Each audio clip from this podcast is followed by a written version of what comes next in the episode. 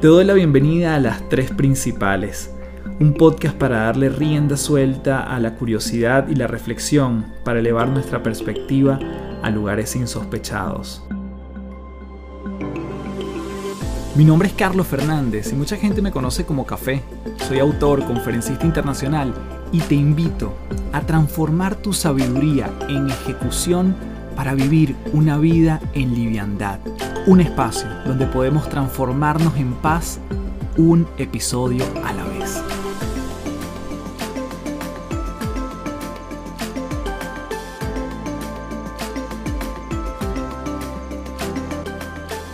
Hello, hello, un gusto saludarte. Para mí un enorme placer conversar contigo hoy nuevamente en las tres principales, principaleros y principaleras.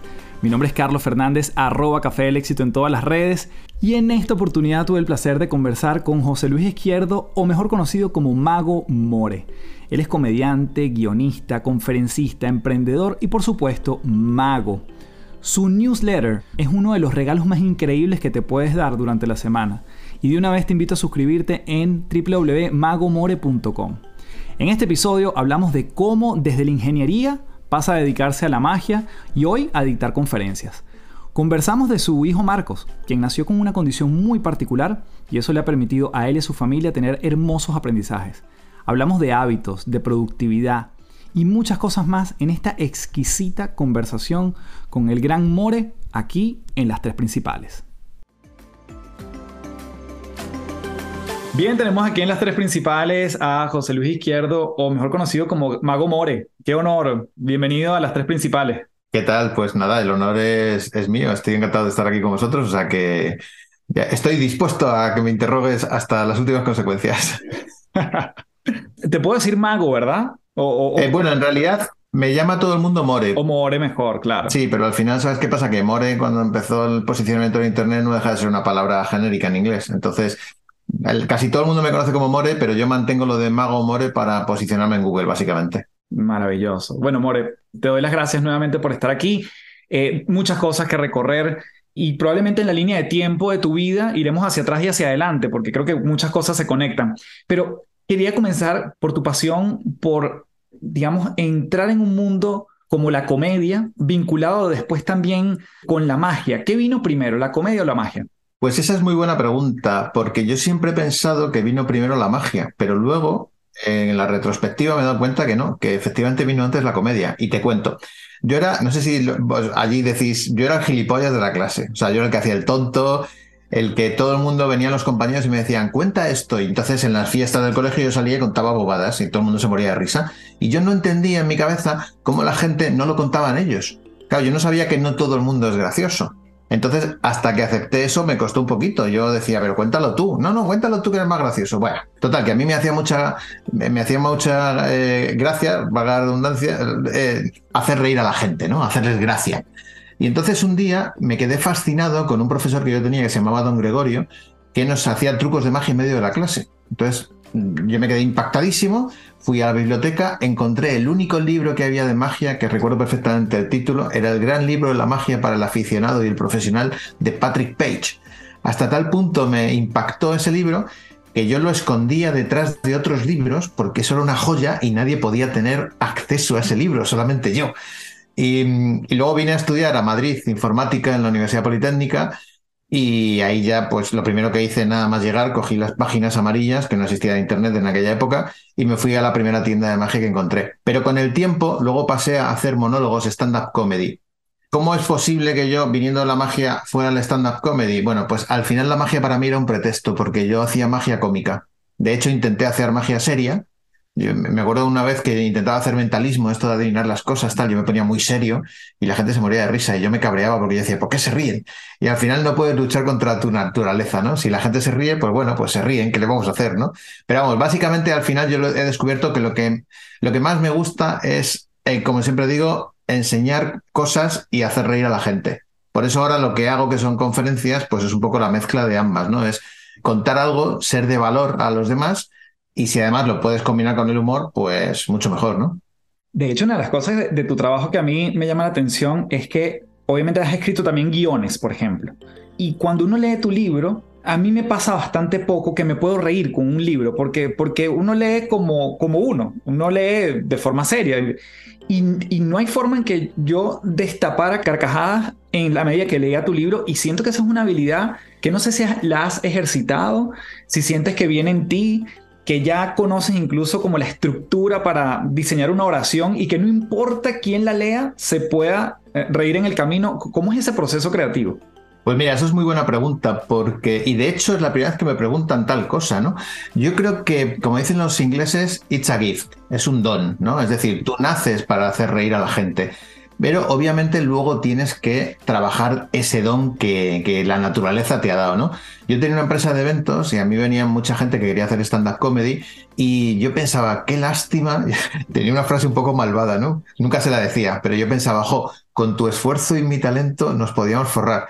Porque en el fondo lo que pensaba es, qué lástima todo ese tiempo que has perdido intentando llevar una carrera que no te va a llevar a ninguna parte, ¿no? Creo que una de las cosas más importantes en la vida es darte cuenta para qué has nacido, ¿no? De hecho, eh, Mark Twain tiene una frase preciosa que dice que hay dos momentos muy importantes en tu vida. El primero es el, día que naces y el segundo es el día que te das cuenta para qué has nacido. Fíjate qué frase más brutal, porque al final, cuando tú te das cuenta de que has nacido para hacer reír, pues ya tienes que enfocarte en eso. Pero hay mucha gente que se empeña en hacer reír o que se empeña en jugar al baloncesto, que se empeña en hacer mil cosas y no, yo siempre digo, no tiene amigos que le digan no vayas por ahí, ¿sabes? O sea, imagínate que tú estás haciendo la entrevista, ¿no? Tú haces un podcast y de repente yo veo que esto es un podcast que no va a ninguna parte. Yo te diría, oye, con todos mis respetos, no vayas por ahí. Ah, ¿Por qué? Porque básicamente no te vas a ganar la vida o no vas a ser un, influencer o no vas a conseguir el resultado que tú quieres, ¿no? Entonces, creo que darse cuenta de para qué uno ha nacido, yo me di cuenta rápidamente que yo decía las frases y la gente se reía. Ahora bien, escribir para otros o escribir ya tiene su técnica. Entonces yo he leído muchos libros de stand-up, me fijo mucho, pero tienes algo innato ahí, no sé el qué, que sabes cómo decir las cosas. Lo que pasa es que yo soy ingeniero, entonces me gusta modelizar las cosas. Es decir, eh, yo por ejemplo con José Mota, no sé si conocéis a José Mota, pero para mí es mejores cómicos que hay en habla hispana, ¿vale? Eh, José Mota es una persona que siempre he hablado con él de este tema, ¿no? Es decir, nos han salido sketches, nos han salido cosas divertidas, nos han salido guiones. ¿Podemos ir para atrás y ver si eso tiene cierta estructura que podamos luego repetir con ideas nuevas? Entonces yo sí que creo que hay estructura, sí que creo que hay un don, pero detrás hay mucho, mucho trabajo. Y por ejemplo, una de las cosas que hace José Mota, que a mí me encanta, es que cuando hemos hecho un guion, él siempre dice, dale una vuelta. Y esto es aplicable no solamente al humor, sino a cualquier faceta de tu vida, ¿no? Imagínate, vienes y me dices, More, tengo una idea para hacer un video podcast. Yo siempre estoy con ese chip de darle una vuelta. ¿Qué significa darle una vuelta? Darle una vuelta significa, seguro que hay gente que ha llegado hasta aquí, vamos a buscar una nueva derivada y vamos a hacer un producto un poquito más elaborado. O sea, para mí darle una vuelta es, ya he encontrado la primera solución, vamos a buscar más soluciones a partir de esa idea. Y eso me parece fascinante de ese trabajo y me voy nuevamente a tu libro, ¿no? Tu libro yo, yo lo descubro porque en la casa del libro, en un viaje a, Madrid, yo había visto esa portada muchas veces, muchas veces estaba allí, eh, la, la portada estaba allí, pero no, como que no, no terminaba de, de agarrarlo, ¿no? Y resulta que lo empiezo a ojear, empiezo a vincular tu foto con videos que había visto tuyo y empiezo a, ver el libro y ahí resuena mucho porque tienes esa capacidad de sí hacernos reír, porque creo que está vinculado a todo lo que dices anteriormente, pero en algunos momentos nos los tomamos en serio. ¿eh? Yo, viendo y leyendo, yo decía, esto es una información demasiado valiosa cuando te vas al mundo del cerebro, de la neurociencia, tu historia con, con tu hijo, que en breve me encantaría que nos compartieras un poquito. Es decir, ese desdoblamiento entre el humor y estamos podemos reír y también el espacio para hablar de cosas serias y que, que bueno, no son excluyentes, ¿no? Eh, ¿cómo, ¿cómo, te acompaña esa dualidad en tu vida? Pues mira, eh, es que me estás haciendo preguntas que nunca me han hecho, o sea que me encanta. Todos los que estáis viendo este podcast tenéis que ver todos los capítulos de este podcast porque estás haciendo preguntas muy inteligentes. Vamos a ver, eh, cuando yo empiezo a hacer, yo vengo del mundo del humor y de la magia, donde la gente se muere de risa, ¿vale?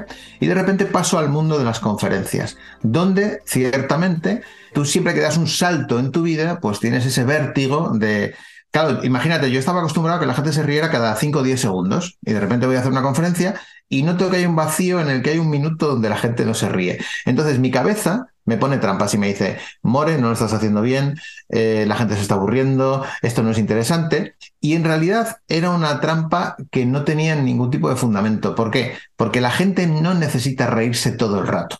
Entonces yo he llegado ahora a las charlas, a un ten content donde de repente, la, por supuesto, no me cuesta mucho hacerles reír porque vengo de ese mundo, pero hay momentos en los que me pongo muy serio y les cuento cosas que les van a afectar a, su vida. Yo hablo, de, cambio, de adaptación. Entonces hay momentos en los que tienes que decirle seriamente a la gente, oye, intenta hacer esto o yo hago esto, pero ahí no, no existe broma ninguna. Lo que sí que he descubierto es que el humor es el camino más corto entre dos personas. Es decir, si tú eres capaz de hacer reír a alguien, lo vas a mantener atento todo el rato. Lo veo todos los días en, empresas. Yo presento muchos eventos, sale el típico director general que es un rollo al que nadie aguanta, entonces la gente se pone a mirar el móvil. Entonces, nuestra misión ahora, para captar la atención, es ser interesantes. Si a eso le añades el humor, tienes la combinación perfecta. Pero creo mucho en el infotainment, como dicen los, los ingleses, es decir, una mezcla de information y entertainment. Y además, una cosa no está reñida con la otra. Es decir, hay muchas veces que la gente dice, eh, ¿No se puede hacer humor contando cosas interesantes? Claro que sí. Eh, para mí, mis pelis favoritas son las dramedias. Mm, fíjate la, película tan preciosa de, La vida es bella, que en realidad es una dramedia. Es el ejemplo perfecto de que tú puedes llorar y reír a la vez.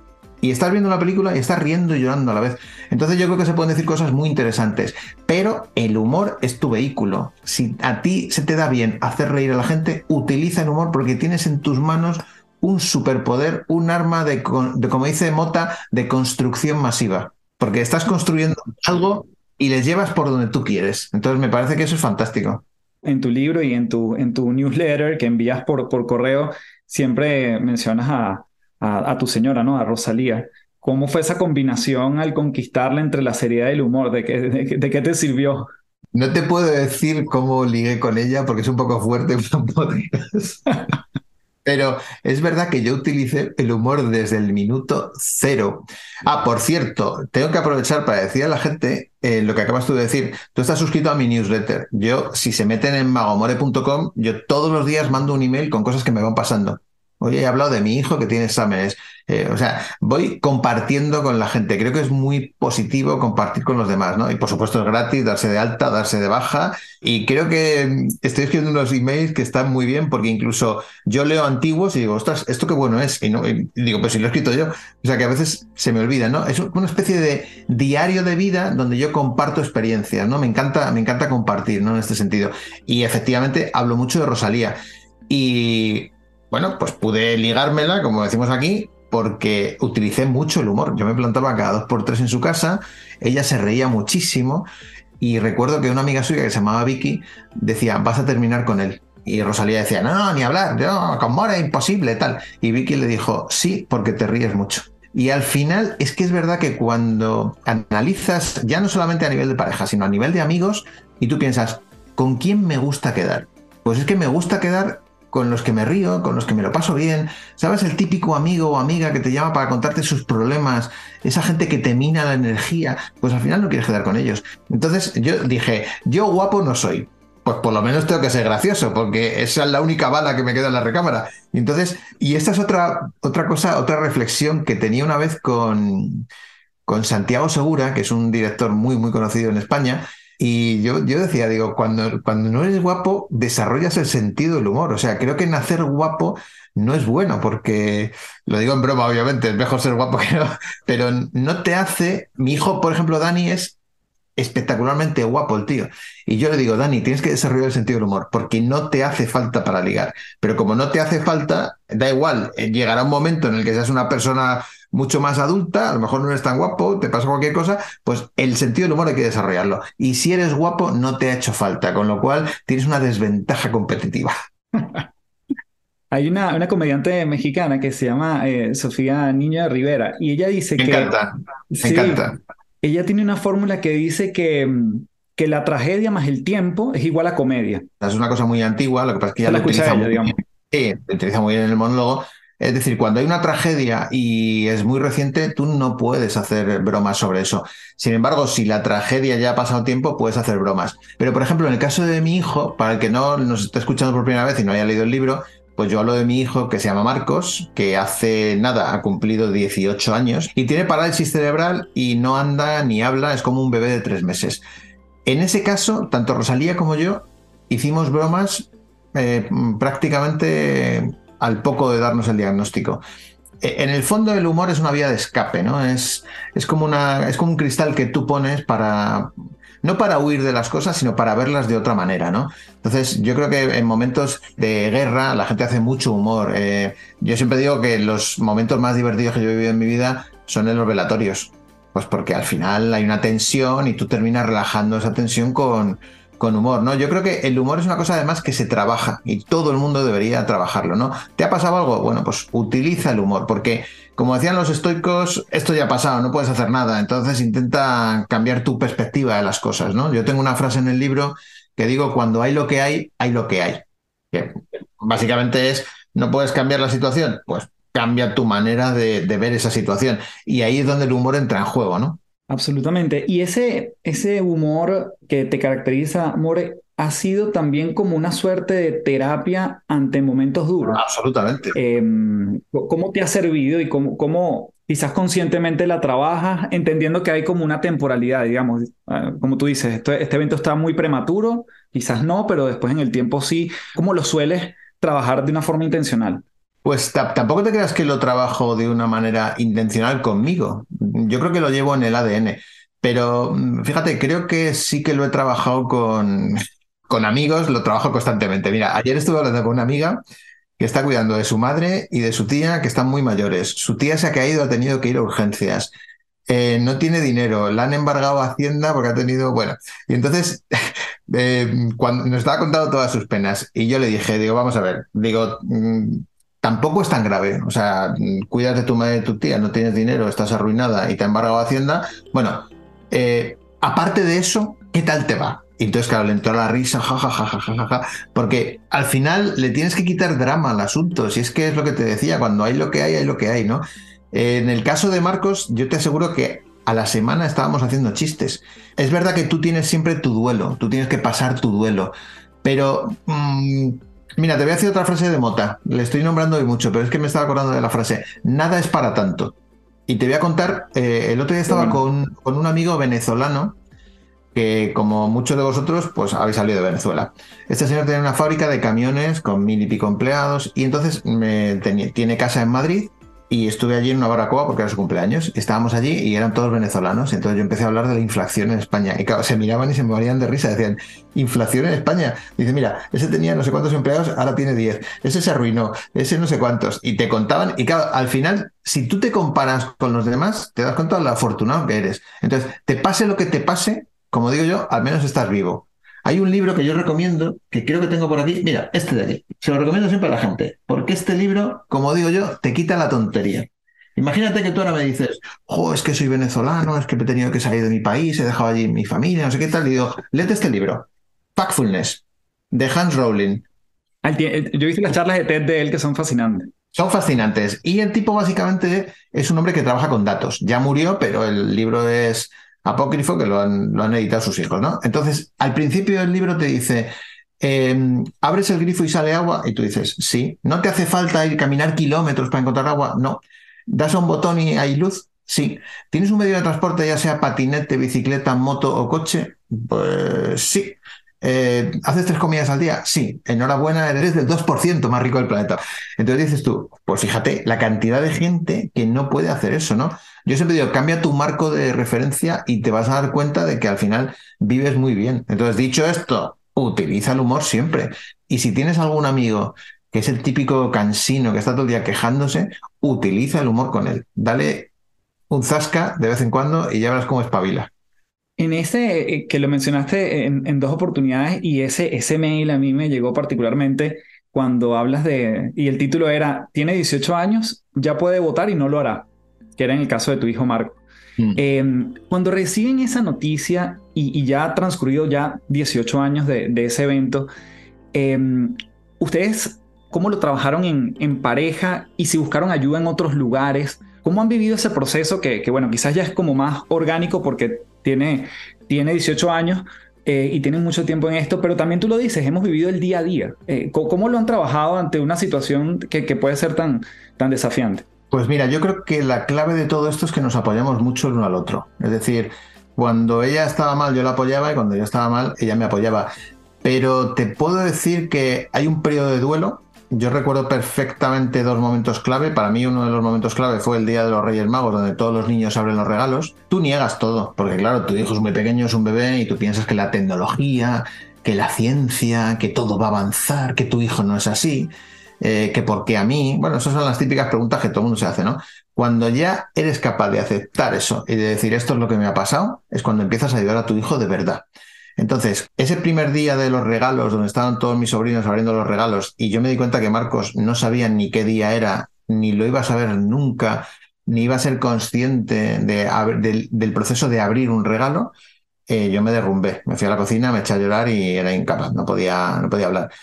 Y luego eh, hubo otro día mm, que ese fue crítico, que fue cuando llevamos a nuestro hijo al cole que va actualmente, que se llama Fundación Bobat, que es especialista en parálisis cerebral, entonces tú llegas allí y yo digo, mm, lo digo en tono de humor, que aquello parecía la parada de los zombies. O sea, te quiero decir, tú cuando eres eh, ajeno al, tema de parálisis cerebral y ves niños así, con la baba caída, con la cabeza caída, lo primero que tú piensas es, mi hijo no es así. Mm. Que era su error. Mi hijo era uno de esos. Lo que pasa es que mi hijo era más pequeño. Cuando va creciendo, se transforma en uno de esos. Luego con el tiempo descubres que es uno de los colegios más divertidos y donde más vida hay, donde las madres se lo pasan mejor. Pero tú de entrada tienes prejuicios, no quieres pertenecer a ese mundo. Y yo recordaba cuando dejé a mi hijo en el cole, al otro, a Daniel, entonces le dejé en un colegio bilingüe con mucha ilusión porque mi hijo iba a ser bilingüe y mi hijo miró para atrás, me hizo así. Yo recuerdo como, eh, como estas escenas de las películas donde hay música de fondo, ¿no? Entonces mi hijo hizo así, a mí se me cayó una lagrimita bueno, pues eso es una gilipollez comparado con dejar a tu hijo en un cole de parálisis cerebral. Porque no es que se te caiga una, lagrimita, es que se te cae el alma a los pies. Porque no te queda más remedio que aceptar eso. Pero nosotros nos apoyamos mucho, mucho desde el principio eh, el uno al otro. Y tenemos los roles muy divididos y yo creo que esa ha sido la clave. Y ha fortalecido mucho la pareja, porque cuando te pasa una cosa de estas, una de dos, o la pareja se separa o la pareja se fortalece y en nuestro caso se ha fortalecido. Entonces, yo siempre lo digo, Rosalía es lo mejor que me ha pasado, lo digo siempre que puedo en público, se lo digo a ella y he tenido una suerte tremenda, porque cuando tienes un problema de estos, bueno, en general cuando tienes un problema aprendes a, darte cuenta quiénes son tus amigos, quién es tu familia y quiénes son los que están a tu lado. Pero si te pasa a nivel empresarial, te pasa exactamente igual. La gente, a la gente se le conocen los problemas. Y esto, pues no nos olvidemos que es un problema. Por mucho que nosotros lo idealicemos, y es verdad que Marcos nos ha ayudado mucho y nos ha enseñado mucho, yo preferiría que mi hijo fuera normal. Pero ya que no lo es, pues por lo menos saquemos enseñanzas de todo esto, ¿no? Mm, qué interesante este, este proceso de, reflexión. ¿Y tuvieron que buscar algún, algún apoyo? Y en tu caso, no digo solo por, por el hecho de, de Marcos, sino en general en algunos momentos de, turbulentos, ¿has acudido a, herramientas como la terapia, como eh, conversar con alguien o, tú eres tu propio terapeuta? Antes de continuar, te comento que este episodio viene presentado por Gimnasios de Bienestar. Los gimnasios de bienestar son entrenamientos que imparto mes a mes a tu equipo de trabajo en formatos cortos, de máximo 60 minutos, en temas como liderazgo, productividad, comunicación, innovación, trabajo en equipo y bienestar con el fin de mantener en forma el músculo más importante de estos tiempos, la mente. Si quieres más información, escríbeme directo por Instagram en arroba café del éxito o www.cafedelexito.online. Seguimos con más de las tres principales. ¿Sabes qué pasa? Que yo, eh, yo digo que soy un vendemotos. Lo digo en el sentido positivo. Es decir, yo recuerdo que fui a una psicóloga porque antes de tener a Marcos, yo fui a una psicóloga porque yo tenía de todo en mi vida, me iba muy bien, pero yo me sentía insatisfecho. Esto forma parte también del, conocimiento, ¿no? Yo no me conocía a mí mismo. Yo al final, pues me voy conociendo poco a poco con los años y ya voy viendo un poco cómo es mi carácter y me voy aceptando, que es una cosa que todo el mundo debería trabajar desde pequeñito, ¿no? Porque nos cuesta mucho conocernos.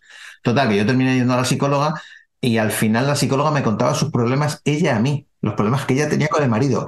Y yo le daba consejos. Y entonces me decía Rosalía, has vuelto a engañar a la psicóloga. Y yo decía, es que me sale natural, ¿vale? Entonces, cuando nos pasa esto, lo primero que hago, porque mi hijo tiene síndrome de West, que es una patología que son como convulsiones epilépticas y parálisis cerebral. Entonces yo pongo síndrome de West en Google, veo lo que es, me derrumbo y automáticamente llamo a la asociación, que era una asociación que acababa de nacer. Entonces viene la presidenta a mi casa, que se llama Nuria Pombo, y entonces ella me decía, yo llegué allí pensando que iba a ser una familia normal. Ella siempre llega, diagnóstico precoz, los padres llorando, pensando que su vida se ha ido a la mierda y que ya están desesperados y que ya nada, va a ser igual y, bueno, va, a ser hasta que se mueran un valle de lágrimas. Y dice, y me encuentro allí a dos tipos maravillosos, hablaba de nosotros, de Rosalía y de mí, y lo primero que le dije a Nuria es, Nuria, eh, ¿qué presupuesto tenéis en la fundación? Yo conozco un montón de gente famosa, podemos hacer un montón de campeonatos de golf, de actuaciones, de conferencias, tal. Y fue ella la que se fue con un subidón a su casa tremendo, porque ella pensaba encontrarse a dos personas eh, directamente llorando y nosotros, como se dice aquí en España, agarramos el toro por los cuernos y directamente dijimos, oye, ¿en qué te podemos ayudar? Y eso también nos salió natural, el ayudar, ¿no? Entonces, pero fíjate, yo creo que es una vía de escape. Es decir, nosotros teníamos diagnosticado a Marcos y, yo lo veo muchos padres. Yo creo que en aquel momento estábamos huyendo, pero nuestra huida era ayudar. Y, y ponernos al 300%, ¿no? Hay veces que tienes un problema, te pones a trabajar y el estar ocupado pues hace que te olvides un poco del problema. Yo creo que si hubiéramos estado ociosos en casa todo el rato con Marcos, pues a lo mejor nos habríamos hundido. Entonces decidimos huir hacia adelante, ¿no? Y, eso lo veo en mucha gente, ¿no? Mucha gente cuando tiene un problema y, muchos padres les veo que se ponen a montar asociaciones, que se ponen a... pero luego no ayudan demasiado a sus hijos, ¿no? Y creo que eso es un error. Tienes que estar ayudando, pero también ayudándote a ti mismo. Que ese es otro gran tema, ¿no? Es decir, hay veces que los que estamos con un enfermo crónico, porque Marcos no deja de ser un enfermo crónico, eh, nos olvidamos de cuidarnos a nosotros mismos. Y entonces nuestra salud va para abajo.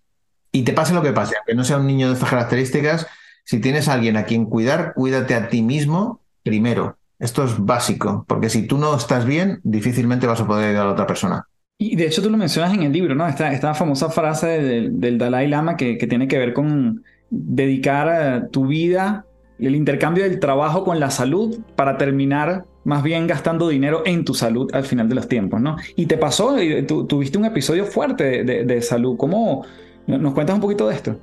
Sí, mira, a mí me diagnosticaron artritis psoriásica a los 39 años. Eh, yo no podía caminar, sentía unos dolores horribles. Fue un proceso lento porque primero me dolía la espalda, yo como tenía mucho trabajo pensé que era estrés, y vas al fisioterapeuta, te da un masaje y bueno, se te va pasando. Otro día me dolían los pies, entonces te vas a un podólogo que te hace unas plantillas. Y el día que ya fue tremendo fue un día que me levanté y no podía cerrar la mano. En aquella época yo hacía magia, imagínate el, el problemón, o sea, estás haciendo magia, no puedes cerrar la mano y ¿qué haces con tu vida? Me fui al médico, me diagnostican esto, voy al doctor Google, lo pongo, me, hacen una medicación fortísima. Entonces yo me di cuenta que había hecho el tonto, porque como dice Dalai Lama, eh, descuidas tu salud por ganar dinero y luego te gastas todo ese dinero para recuperar tu salud. Es como, eh, había una frase de Warren Buffett que decía, el ser humano es idiota porque saca oro de dentro de la tierra para luego volver a esconderlo debajo de la tierra. ¿Vale? Entonces, eso es un poco lo mismo. Eh, yo había descuidado mi salud porque, pues porque estaba obsesionado con, con, ganar dinero, con que me fuera bien, con tener una posición económica, y en el fondo había descuidado lo más valioso que tenemos, que es la salud. Pero, ¿sabes qué pasa? Que nadie escarmienta en cabeza ajena hasta que no te pasa. Yo puedo estar contando esto, ¿no? Y alguien que nos esté escuchando, nos esté viendo, dirá, pues qué razón tiene. Pero si estás sano, no te vas a dar cuenta hasta que no te pongas enfermo. Entonces, para mí esa fue una gran lección. Y yo siempre digo que tuve la gran suerte de que a los 39 casqué, o sea, me empezó a ir mal la salud, porque si me hubiera pasado a los 55, a los 60, probablemente hubiera optado por la vía de tomarme la pastilla, que en realidad lo único que hace no es curarte, sino que camufla los síntomas, ¿no? Entonces yo opté por la vía de ver un poco cómo iba mi enfermedad, empecé a cambiar la alimentación, empecé a hacer deporte, empecé a tomar probióticos, empecé a restaurar todo mi intestino, que era donde venía el problema, y te diré que ahora corro maratones, hago deporte, tengo una vida absolutamente normal. Si tengo algún pico de estrés, me sale un poquito de psoriasis, pero tengo controlada la enfermedad. No es que se me haya curado la enfermedad, pero digamos que la tengo tan bajita, tan latente, que puedo hacer una vida normal. Y allí también y ahí tendemos el puente al tema de los hábitos, More, que tiene que ver con algo que tú también hablas mucho en términos de lo que nos cuesta a veces adquirir un hábito, cuándo es necesario cambiar, cómo nuestro cerebro nos juega algunas trampas por cómo está diseñado y entonces queremos más bien, es la, vía rápida eh, o, el elefante versus el jinete que tú también mencionas en tu libro, cómo nosotros podemos adquirir hábitos que nos ayuden a, tener un mejor bienestar en términos integrales, que, fue parte de, este puente que tú trazaste. Bueno, básicamente, si fuéramos de, de atrás adelante, yo te diría, todo el mundo quiere tener unos objetivos, perfecto. ¿Por qué no conseguimos esos objetivos? Porque, como bien dices tú, lo queremos todo y lo queremos ya. Estamos en una época en la que, además, a la velocidad de los cambios, redes sociales y todo lo que nos está pasando, cada vez la gente tiene menos paciencia y eso está creando seres muy demandantes de gratificación instantánea. Y esto es peligrosísimo, porque lo único que generamos es gente insatisfecha con su vida. Entonces, tú tienes unos objetivos, quieres llegar hasta aquí, vale. Para eso te hace falta fuerza de voluntad. Pero es que no tenemos fuerza de voluntad. Porque tenemos mucha motivación, tenemos mucha chispa para arrancar, pero luego lo dejamos. Por eso nos apuntamos al gimnasio y luego no vamos. Entonces, ¿qué hace falta para tener esa fuerza de voluntad? Construir hábitos, porque la fuerza de voluntad es un músculo. Entonces, ¿qué hábitos recomiendo yo a la gente? Pues los hábitos al final, si tú quieres cambiar de vida, cambia de hábitos. Tan sencillo como eso. Y la gente dice, es que me cuesta mucho tener hábitos. No, de hecho tienes un montón de malos hábitos. Es decir, los hábitos son cosas que se hacen en piloto automático. Y de hecho te levantas y tienes hábitos. Te levantas y ¿qué haces? Coges el móvil. Ese es un mal hábito. Te levantas y te das una ducha fría. Eso podría ser un buen hábito. Te levantas y haces deporte. Eso es un buen hábito. Te levantas y enciendes el ordenador con el email. Eso sería un mal hábito. Entonces, dependiendo de los hábitos que tú construyas en tu vida, pues tu vida va a ir a mejor o a peor. Si haces hábitos buenos, pues vas a desarrollar fuerza de voluntad y eso hace que luego tú vayas consiguiendo tus metas. Mm, ¿Y cuánto se tarda en establecer un hábito? Pues 30 días mínimo. 30 días. Yo sí digo que es como construir una pared. Tú vas poniendo ladrillos y cuando ya has construido la pared, pues directamente ya puedes decir que lo haces en piloto automático. Lavarte los dientes lo haces en piloto automático. Conducir lo haces en piloto automático. Acuérdate cuánto te costaba conducir o manejar un coche cuando te dieron el carné.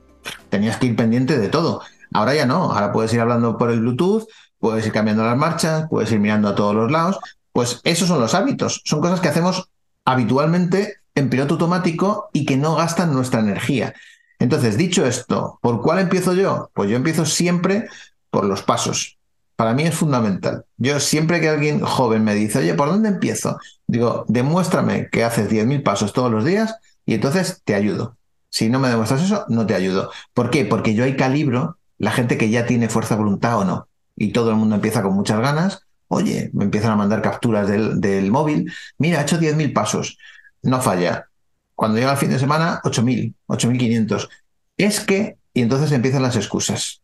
Es que no he podido, es que ha venido mi madre a verme, es que la abuela fuma, es que el perro me escondió los deberes de clase. O sea, todo el mundo tiene una gran excusa. ¿Cómo se desarrolla esa fuerza de voluntad? Cuando tú estás en tu casa con 8.500 pasos, te vas a meter en la cama y de repente te acuerdas y dices, ostras, me quedan 1.500. Y en pijama sales y das una vuelta a la cuadra. Y ahí es donde realmente estás haciendo ese pequeño esfuerzo que te supone un gran esfuerzo, porque son 1500 pasos o 500 pasos, lo que sea, pero tú das por, la, la, tarea completada. Y eso hace que cuando tú estés o corriendo un maratón, o aplicando un trabajo, o haciendo cualquier cosa que te haga falta ese esfuerzo extra, tú ya lo has aprendido con los pasos. Es decir, acabas de construir un poquito tu músculo de la fuerza de voluntad. Otro hábito que yo, yo siempre hablo de cuatro hábitos, que son deporte, meditación, sueño y alimentación. Entonces, alimentación, básico, si no comes bien, si no echas buena gasolina al motor de tu coche, pues difícilmente vas a poder rendir. Luego está el tema del sueño, es otra cosa que la gente descuida muchísimo. Yo siempre duermo ocho horas. Un consejo muy rápido, si quieres despertarte antes, acuéstate antes. Siempre digo que el iPhone debería tener, o el móvil, debería, eh, debería tener un acostador, porque todos ponemos el despertador, pero debería salir una mano que te dijera, venga, a dormir, deja de ver Netflix, vamos, venga ya. Y que te incluso te diera, ¿sabes? Claro. Eso sería fantástico, se venderían un montón. Claro. Y, luego la meditación, que para mí es la más complicada, pero la meditación, fíjate, hace poco he terminado hoy un libro sobre la atención que me ha encantado y la meditación te centra mucho, te, pone foco. Eh, últimamente lo único que veo es que la gente coge un libro y enseguida se pone a mirar el móvil, a ver si tiene una notificación. Por eso que te decía, porque estamos todo el rato inmersos en la gratificación instantánea. Queremos likes, queremos WhatsApp, queremos emails y eso hace que seamos incapaces de concentrarnos. Entonces, hay un déficit de atención ahora mismo, no solamente en las nuevas generaciones, cada vez más lo veo en adultos. Entonces, es imposible. Estás cenando con alguien y están con el móvil encima de la mesa mirando. Estás hablando con alguien y está mirando el móvil. Tú mismo estás intentando leer algo, concentrarte en algo y estás todo el rato, tu cerebro se evade. Entonces, para mí ahora mismo es el tema que más me preocupa, porque creo que sin salud, obviamente, pero sin atención, sin foco, no vamos a ninguna parte. Y estoy tremendamente preocupado con ese tema. Y, por ejemplo, con cuando te toca abordar un proyecto, también te he escuchado que el tema de los tiempos límites ha sido algo con lo que has trabajado, ¿no? Esto de entregar las cosas a último momento. pareciera que uno, hay gente que dice, yo es que yo trabajo mejor bajo presión. ¿Cómo lidiamos con, esa, con los tiempos versus la calidad de lo que entregamos o, lo que nos entregamos? Dos cuestiones. Mira, un experimento que hizo Dan Ariely, que es un psicólogo del comportamiento, que lo cuento en mi libro, pero no importa contarlo ahora, eh, coge una clase, la divide en dos. A uno le da unos plazos de entrega. Le dice, mira, tenéis que hacer esta asignatura y le dice, me entregáis un tercio en esta fecha, un tercio en esta fecha y un tercio en esta fecha. Y a los otros les deja libertad absoluta y les dice, me entregáis toda la asignatura al final de este... ¿Qué pasó? que los que iban entregando por fechas conseguían entregar el trabajo a tiempo. Los que tenían toda la libertad no lo entregaban nunca. ¿Por qué? Porque cuando tú tienes un deadline muy lejano en el tiempo, tiendes a alargar y decir, ya lo haré, ya lo haré, ya lo haré. Hoy estaba, mira, el mail que he escrito hoy habla del examen de mi hijo Dani. Y me ha sorprendido porque le he dicho, oye, ¿cómo lo haces? Dice, partido a partido, que es una frase que tiene el Cholo Simeone, que es el entrenador del Atlético de Madrid, que nosotros somos del Atlético de Madrid. Es decir, Tú tienes un deadline de una asignatura, divídela en temarios y cada tema le pones una fecha que tú metes en el calendario. Si tú te adhieres a ese calendario, pues tu deadline se terminará y entonces podrás hacerlo. Si no es muy complicado. Mira, yo tengo un curso de productividad y antes daba, le dejaba el material a la gente sin edie, es decir, para toda la vida. La tasa de finalización del curso es muy baja. ¿Por qué? Porque la gente se lo compra y ya lo haré. Y ahora sabes lo que he hecho. En la nueva promoción he dicho, tienes, el curso se hace en tres meses. Y les he dicho, tienes seis meses para finalizar el curso. Si no lo finalizas en seis meses, te quedas sin material la tasa de, de finalización, de, implementación del curso es altísima. ¿Por qué? Porque la gente, como digo yo, siente el aliento en el cogote. Es como si yo estuviera todo el día diciéndoles, termina lo que te queda sin curso, termina lo que te queda sin curso. Entonces, a nosotros mismos también, de vez en cuando, tenemos que ponernos deadline, porque si no es imposible. Yo cuando quiero hacer algo, le digo al cliente, ponme una fecha. Porque si no me ponen una fecha, no lo hago. Me dicen, graba un vídeo, digo, dime qué día. Eh, hazme un prólogo, dime cuál es la fecha límite. Porque si tú me dices simplemente hazme un prólogo, yo tengo trabajo hasta el infinito. O sea, tengo para cuatro vidas. Pero si tú me dices tal día tiene que estar el prólogo, yo ese día hago el prólogo. ¿Cuál es la, la clave o el truco de esto? Ponerte fechas límite tú mismo. Porque si tú no te las pones, y para eso tienes que ir al calendario y marcarlo. Me, habías preguntado otra cosa y se me ha olvidado, porque estaba, me he ido por... No, te preguntaba justamente por el tema de, los hábitos y cuando te toca abordar un proyecto, ¿cómo te organizas? Sí, pero que va mucho en la pues, línea. Sí, básicamente, básicamente lo hago así. Divido el proyecto y voy poniendo, lo voy calendarizando. Es que no, no, queda otra, pero para mí el tema de la fecha límite es absolutamente crucial. Hay dos cosas que, que se me despiertan con, con este comentario. Por una parte dices al cliente o a quien tiene esa solicitud, ponme una fecha límite pero también nos vienes hablando que, bueno, nadie te pone una fecha límite para hacer un maratón, porque eso es tuyo. Nadie te pone una fecha límite para ir al gimnasio, ni para comer bien, eso es cosas tuyas. Entonces, es ahí donde a veces la gente incluso rinde más a un tercero que lo que se rinde a sí mismo, ¿no? Y, creo que ahí hay, algo interesante. Te voy a decir cuál es la fecha límite. Yo ahora voy a correr media maratón en Londres. Mi fecha límite es que he comprado el billete, he pagado el hotel y he pagado el dorsal. claro, quemaste las naves. Claro, efectivamente, quemé las naves. Que quemar las naves es una expresión que viene de Hernán Cortés. Hernán Cortés, cuando eh, arriba a suelo americano, eh, pues imagínate las situaciones. Llevan ahí con espadas, eran muy pocos y se encuentran allí a, no sé si eran los aztecas, igual me estoy equivocando, ¿vale? O quien, quien fuera, ¿vale? Entonces tenían que luchar contra esa gente o querían invadir, lo que se hacía en aquella época. No, no, no nos metamos ahora en quién invadió a quién, porque eran nuestros antepasados, ¿vale? Lo digo por si hay, gente que está escuchando esto, no nos metamos ahí. Entonces, ellos llegan a una selva y Hernán Cortés dice, si yo dejo el barco ahí, estos tipos miedosos se van a volver al barco, van a huir de todas estas tribus. Entonces, ¿qué hizo? Quemó los barcos, porque era la única manera. Entonces, yo hay veces que quemo las naves conmigo mismo. Y te voy a poner un ejemplo. Eh, una vez estaba actuando de mago y hicimos una actuación y al día siguiente teníamos que hacer cosas nuevas. Entonces, si tú te llevas los mismos trucos, haces las mismas cosas. Mm. Pero si tú esa baraja que llevas, que sabes que es un juego que funciona muy bien, no lo llevas en la maleta, pues no puedes hacerlo. Con lo cual te, te sientes obligado a hacer otra cosa.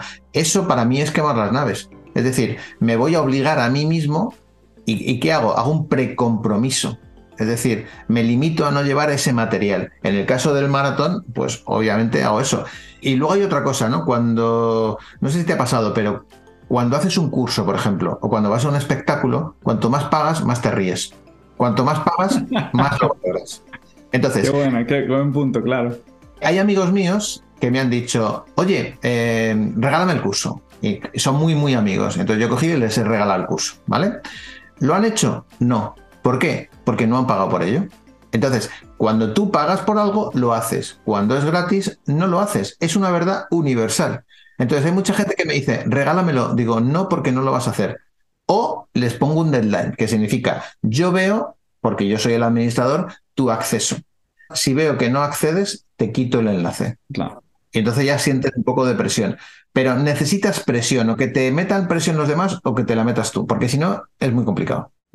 Igual eh, creo que está el elemento de, de, la presión a veces o de, bueno, también es un, está como en el imaginario colectivo de eso de decir, bueno, en 21 días yo agarro un hábito en vez de pensar, yo quiero convertirme en una persona saludable, más, más allá del, número de días que me tome eso, ¿no? Eh, es como en quién me estoy convirtiendo mientras transito por este hábito que puede ser la ducha fría, leer un libro, lo, lo que fuese.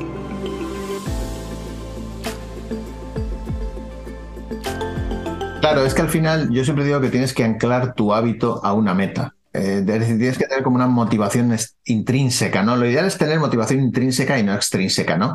Si tú vas a hacer pesas porque quieres ser un influencer y quieres tener unos músculos muy bonitos y mostrarte en redes sociales, pues eso sería una motivación extrínseca, funciona, pero es, mucho mejor tener una motivación intrínseca. Lo que dices tú es, oye, yo hago esto porque me gusta, porque quiero estar saludable, porque porque quiero que forme parte de, mi entrenamiento para siempre y de mi vida para siempre, ¿no? Y creo que eso es mucho más potente. Pero siempre ligar un hábito a algo, porque si no, te puedes obligar, pero si no está ligado a una meta o algo que tú quieres conseguir, es muy complicado. Por eso yo siempre digo, eh, ¿para qué? Mm. No es que quiero cambiar un hábito, y yo digo, ¿pero para qué? No, no, no, no, que me respondas a la pregunta, ¿para qué? Es decir, quiero comer bien, digo, ¿pero para qué? Entonces te dicen, porque quiero estar saludable, no me quiero poner enfermo. Perfecto, lo vas a conseguir. Quiero comer bien, ¿para qué? No, es que lo veo en las redes, no lo vas a hacer. Porque llegará un día alguien con una pizza y te tomes una pizza. O te tomes un McDonald's o, lo que sea, ¿vale? Entonces, necesitas un para qué. ¿Para qué hacemos las cosas? Y una vez que sabes para qué, entonces vuelves para atrás y dices, pues ahora quiero establecer ese hábito que me va a hacer llegar a ese para qué. Y tiene eso que ver entonces con la diferencia también que tú mencionas de eh, meta y proyecto. O sea, la, diferencia entre, entre uno y otro. Claro, yo hice lo de la diferencia entre meta y proyecto porque a mí en ese momento me venía muy bien para, para mi cabeza, ¿no? Te voy a poner otro ejemplo. Yo hago diferencias, yo organizo todo por lotes, ¿no? Y a los alumnos que tengo en el curso les enseño a trabajar por lotes, que significa pues ahora me pongo en modo llamada, ahora me pongo en modo email, ahora me pongo en modo reunión, es decir, voy haciendo las cosas en función de la energía o de la naturaleza de esas cosas, ¿no? Porque cada vez que cambias de, tarea, pues tu cerebro tiene que cambiar y, no te centras, ¿no? Pero me di cuenta de una cosa y es que hacía el mismo bloque para llamadas personales y profesionales, no distinguía. Entonces yo ponía llamar a fulanito, llamar a menganito, hasta que me di cuenta de que mi subconsciente me llevaba a hacer las llamadas personales. ¿Sabes por qué? Porque era lo que a mí me apetecía. Entonces, en horario de trabajo, yo hacía esas llamadas personales, me ponía a hablar con mis amigos y era fantástico porque yo estaba tachando de mi lista de tareas hacer llamadas. Pero ojo, no hacía lo que tenía que hacer, que eran mis llamadas profesionales con mis clientes, las que me conseguían leads, las que me conseguían conferencias, las que me conseguían alumnos. Entonces, los separé. Y desde que los separé me fue mucho mejor, porque yo en horario, digamos, de trabajo, hago las llamadas profesionales y después hago mis llamadas personales. Entonces, con proyectos y metas pasa un poco lo mismo. Meta para mí es algo que me apetece hacer. Que, que, me va a llegar a otro punto, que me va a situar a donde yo quiero estar. Y proyecto es una cosa que no me queda más remedio que hacer. Los dos son proyectos, en el fondo sí, porque son cosas globales que están llenos de tareas o de mini metas que yo tengo que ir cumpliendo. Pero claro, no es lo mismo la energía con la que abordo un proyecto que la energía con la que abordo una meta. Es decir, la meta es algo que yo quiero hacer, el proyecto es algo que tengo que hacer. Por ejemplo, eh, mañana doy una charla, entonces yo llevo mi presentación en Keynote que es el, digamos, el PowerPoint de Mac, para que nos entendamos.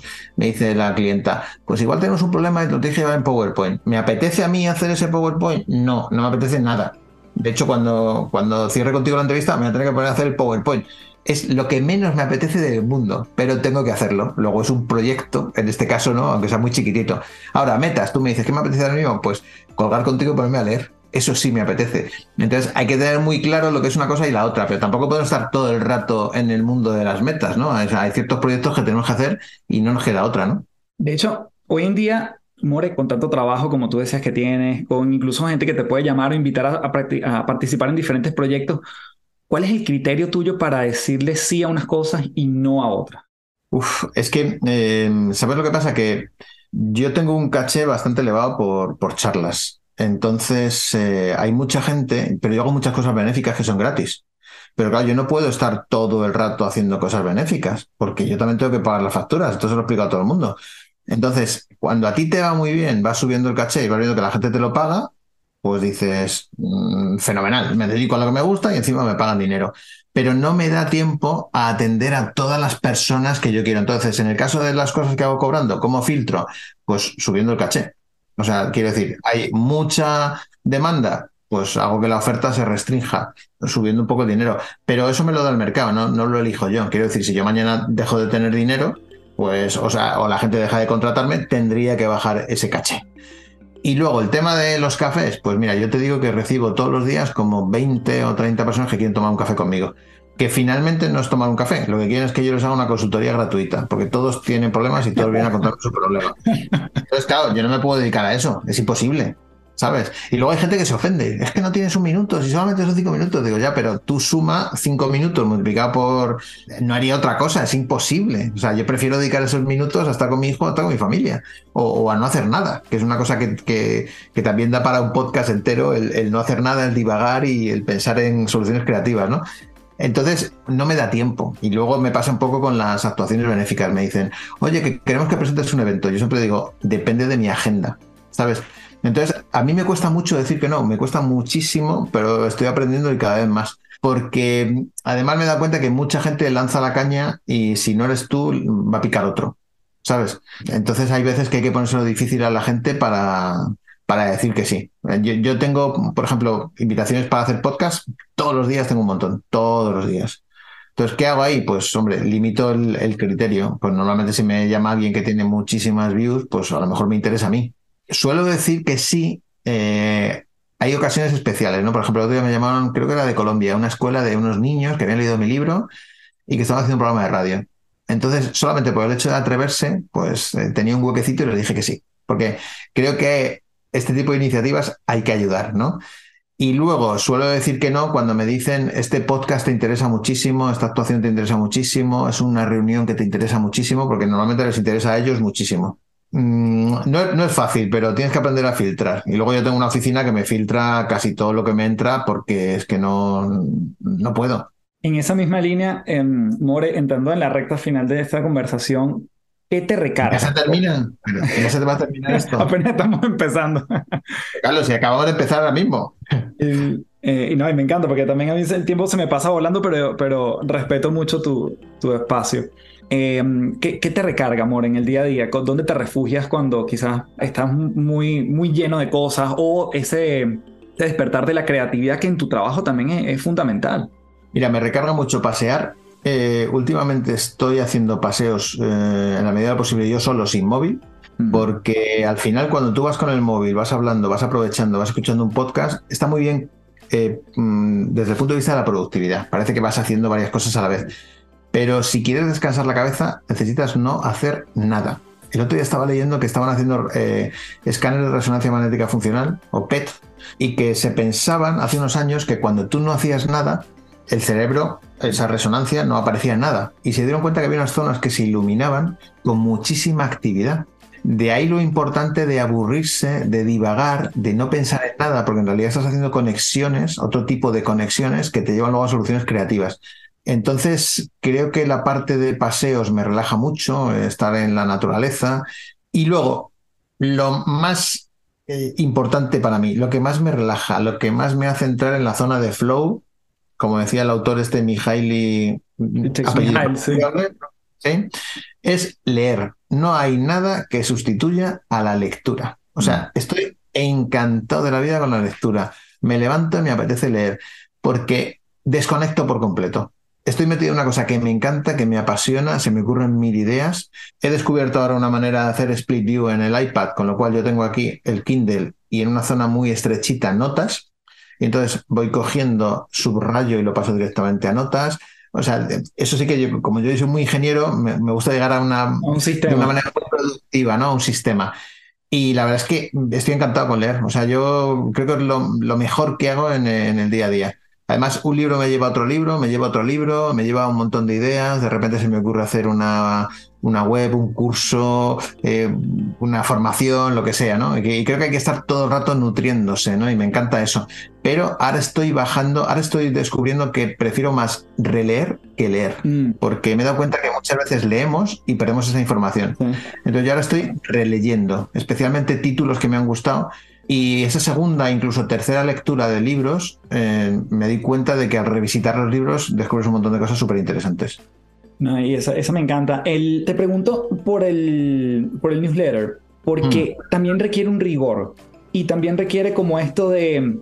No es que lo haces cuando estás inspirado. O sea, si esto llega realmente con la frecuencia que lo envías, no es una cuestión que se lo dejas al azar a la musa. Eh, cómo te levantas o, vas anotando en el día y dices, bueno, esto quizás lo escribo algún día, tengo un blog de notas y entonces esto lo sacaré en otro momento, Fue es con lo que te despiertas. ¿Cómo es ese proceso de, que, requiere una constancia enorme? Pues mira, eh, para mí fue un reto. Yo empecé en septiembre y el primer reto que tenía, la primera duda es, ¿seré capaz de generar una idea cada día? Entonces, lo primero que hice antes de lanzarme a la aventura fue empezar a anotar cada vez que hablaba contigo. Estaba con un amigo, estaba en una cena, iba a comprar, eh, salía a dar un paseo. Se me ocurría algo que contar algo que compartir y anotaba. Cuando ya llevaba 300 ideas anotadas, dije, bueno, por lo menos tengo ideas para un año. Y entonces empecé a escribir. Ahora mismo tengo como casi mil ideas anotadas. Algunas están repetidas, bueno, calcula que hay 700 ideas, ¿vale? Anotadas. Y veo que cada vez voy aumentando esa cifra. Entonces me levanto y sobre la marcha pienso de qué voy a hablar hoy y escribo. Y como tienes ese deadline, que yo lo mando siempre a las 5.05 pm hora de España, todos los días, el otro día eh, lo mandé un poquito más tarde, pero porque tuve un problema de cobertura, en fin. Entonces, todos los días me obligo yo a que esa hora esté mandado el email. Y me doy cuenta de que hay veces que simplemente con una idea o una frase me pongo a escribir y a partir de ahí desarrollo todo. Y me parece que es un reto muy bonito y he descubierto que al final eh, entra dentro de la filosofía de lo que yo digo, que es almerme. Almerme significa poco a poco. Mm. Y hablé el otro día con el editor y le dije, en septiembre tengo un libro fantástico con 366 email, porque cada email es una idea y cada email es, eh, es compartir algo. Entonces, eh, ¿cómo lo he hecho? Pues cada día un trocito. Cuando la gente me dice, ¿y cómo escribo un libro? Escribe un folio cada día. Pero oblígate a escribir ese folio, aunque no te apetezca, porque yo te diré que hay muchos días que no me apetece nada. Y hay días que me he puesto 20 minutos antes y me han salido probablemente los mejores emails del mundo. Sin embargo, cuando tienes como 100 ideas en la cabeza rondándote y siempre dices, esta, no, mejor esta, no, mejor esta. Y al final he descubierto que cuanto menos poder de elección tengas, vas directamente al grano y lo haces. El otro día me planteaba incluso hacer un email que hablara de, la potencia del dado. ¿Qué significa la potencia del dado? Pues que yo voy a coger ideas, voy a tirar un dado y en el número que salga escribo de eso. Y muchas veces tenemos un montón de, objetivos o de cosas que queremos hacer y estamos pensando, ¿y cuál hago? ¿Y cuál hago? ¿Y cuál hago? Pues tira un dado y el que salga. Entonces me gustaba mucho la metáfora de utiliza un dado para salir de tu parálisis por análisis, ¿no? Esto que te acabo de contar ahora es una idea para un email. Entonces yo pongo asunto, el poder del dado, y tú lo lees y dices, ¿esto qué es? Entonces te explico que en, el día a día tenemos un montón de elecciones, quizá demasiadas elecciones, y eso nos lleva a no decidirnos por ninguna. Entonces, cuando tú estás en el catálogo de Netflix y ves un montón de películas y te quedas dormido, no pasa nada. Pero si tienes un montón de objetivos en tu vida y no eres capaz de elegir uno, terminas postergándolos todos. Bueno, pues elige uno, aunque sea al azar. Y eso sería el poder del dado. Pues ya ahí tenemos un, un, email escrito donde además creo que la mayoría de la gente se va a sentir identificada y va a decir, eso me pasa a mí, eso me pasa a mí. Qué maravilla.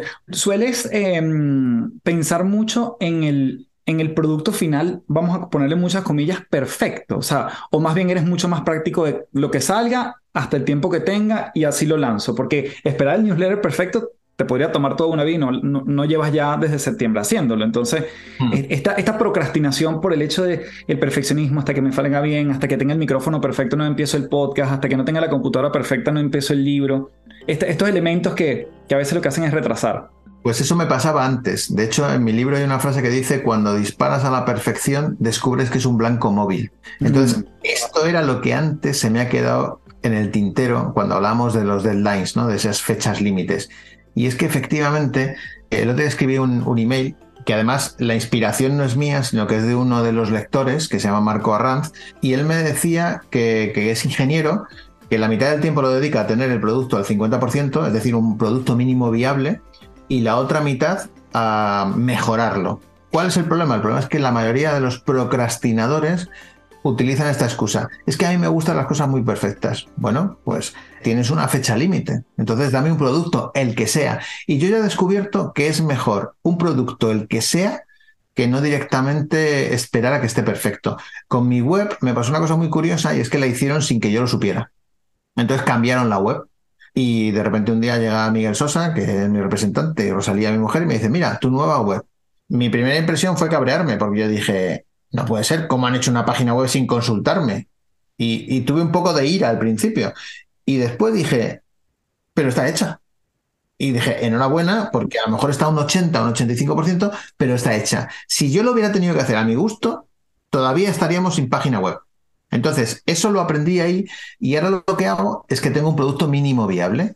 Yo, por ejemplo, cuando lanzo el email, pues tengo que hacer una página web pues hago una página web mínimo viable. ¿Que tengo que mejorarla? Sí, pero como de momento no tengo tiempo, pues ahí queda hecha. Eh, lanzo el curso, pues eh, lanzo un curso mínimo viable, luego lo voy mejorando con el tiempo. Y en el fondo, si te das cuenta, es lo que hacen las, las grandes tecnológicas. Ellos nunca esperan a lanzar el producto perfecto, porque les come la competencia. Entonces es una cosa que yo he aprendido, ¿no? Es decir, mejor hecho que perfecto. Mm. More, respetando tu tiempo, y como este podcast se llama Las tres principales, ¿qué tres cosas nos recomiendas para seguir trabajando en lo que hemos conversado? Bien sea un libro, un, más frases, un tip, lo que tú quieras, pero tres elementos que nos ayudan a seguir construyéndonos esta mejor versión que tú tanto eh, profesas por diferentes vías. Primero, que, que se compren el libro. que está más pero el libro eh, en realidad fueron dos años de investigación y recibo mails de mucha gente y, os juro que no os quiero vender absolutamente nada, pero es que eh, creo que es un libro que está muy bien documentado y cuando la gente me dice bibliografía, digo, pues coge la bibliografía del libro porque no sabes lo que tuve que leer yo. sí. me llega muchísima gente que me dice, mi doctor me lo ha recomendado, mi psicólogo me lo ha recomendado, mi psiquiatra me lo ha recomendado. Y para mí eso es una buena señal de que el trabajo está bien hecho, porque está bien recopilado y hay mucha psicología detrás y está muy bien documentado y hay mucha ciencia detrás. Eso es la primera cosa. La segunda cosa, establece tus metas en tu vida. Hay mucha gente que me dice, es que yo no sé qué quiero hacer con mi vida. Pues pégale una pensada, porque creo que tener una vida sin objetivos no merece la pena. Y me encuentro gente de 70 años que tienen sueños para tres vidas y chavales jóvenes que no saben qué hacer con su vida. Entonces, siempre les obligo a que piensen en su onirograma, en su lista de sueños. Y una vez que has hecho esto, para mí es fundamental, absolutamente fundamental, cambiar los hábitos. O sea, mm. cambia tus hábitos y cambiarás tu vida. Y si tuviera que dar un único consejo a la gente, le diría, lee. Si lees, eres más listo que el 99% de la población. La gente no lee. Y no vale con ver vídeos de YouTube o escuchar podcasts. Eso está muy bien. pero hay que hacer el proceso mental de la lectura. Para mí creo que es una cosa que hemos dejado de hacer y es absolutamente fundamental. Yo veo un vídeo de YouTube y tengo un montón de estímulos alrededor, puedo tomar notas, pero no tengo la suficiente concentración. Escucho un podcast y me pasa un poco igual, ¿no? Pero cuando leo un libro, entro en ese estado de profunda concentración empiezo a imaginarme cosas, empiezo a atar cabos, me vuelvo mucho más creativo y en el fondo es lo que yo hago. Mi hijo me pregunta, ¿a qué te dedicas? Digo, yo veo muchas cosas, leo mucho y lo cuento de una manera sencilla, no tiene más mm. misterio. Y me dicen, pero ¿y por qué no hay más gente? Digo, porque la gente no lee. Si es que, o sea, yo, yo te estoy diciendo el secreto, el secreto es leer. Entonces me dices, un único consejo, lee. Maravilloso. Oye, More, de verdad que mi gratitud mayúscula por este, este regalo que nos has dado hoy, por tu tiempo y, bueno, simplemente dejarte con las palabras de cierre y dónde te puede conseguir la gente para que sigan explorando de tu, de tu entrega en múltiples facetas, obviamente. Pues mira, yo creo que si quieren estar en contacto conmigo, lo más fácil es que se metan en mi página web, que es magomore.com y ahí que se suscriban a la newsletter porque ahí estoy todo el rato contando mi vida. Mucha gente me dice, no quiero recibir un email todos los días, me voy a tus redes sociales. Yo creo que es un error porque en las redes sociales hay mucho ruido. Eh, yo no cuelgo tanto contenido. Volvemos al tema de leer y el foco. Claro. Pues, si yo estoy leyendo un email, estoy durante mis emails se leen en un minuto, dos minutos, no se tarda más, y estás en foco. y te estoy dando una idea y tú procesas esa idea. Si yo te digo lo mismo en redes sociales, al final vas a ver un modelo que te gusta, una modelo que te gusta, como digo yo, un chino cortando sandías, eh, un vídeo que te deja. ¿Y dónde ha quedado tu mensaje? Tu mensaje ha quedado atrás. Y cuando te metes en YouTube te pasa lo mismo, podcast menos, a mí me encantan los podcasts, y al final yo creo que es una cuestión de foco y concentración. Entonces, si están en magomore.com, ahí van a estar en contacto permanente conmigo y creo que ahí van a aprender un montón de cosas y, y nos lo pasamos bien. Puedes decirlo tú que eres suscriptor. No, absolutamente. De verdad que es un deleite cada uno de los que, de los que llegue. Y siempre cuando aparece en la bandeja de entrada, a veces se me acumulan un par, pero trato de, agarrarlos rápido porque, no quiero perder el ritmo.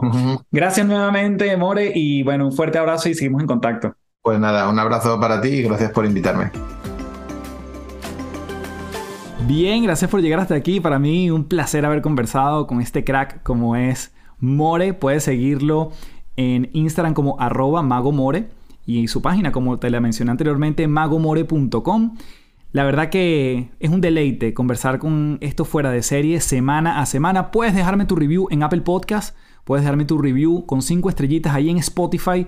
Si lo estás escuchando desde esa plataforma, ahí sabes que es tu retroalimentación, es tu feedback lo que nos hace crecer por esa plataforma, así que te lo agradezco desde ya si te detienes y nos dejas tu valoración con 5 estrellas. Como siempre me despido diciéndote, transfórmate en paz. Muchísimas gracias. Chao, chao.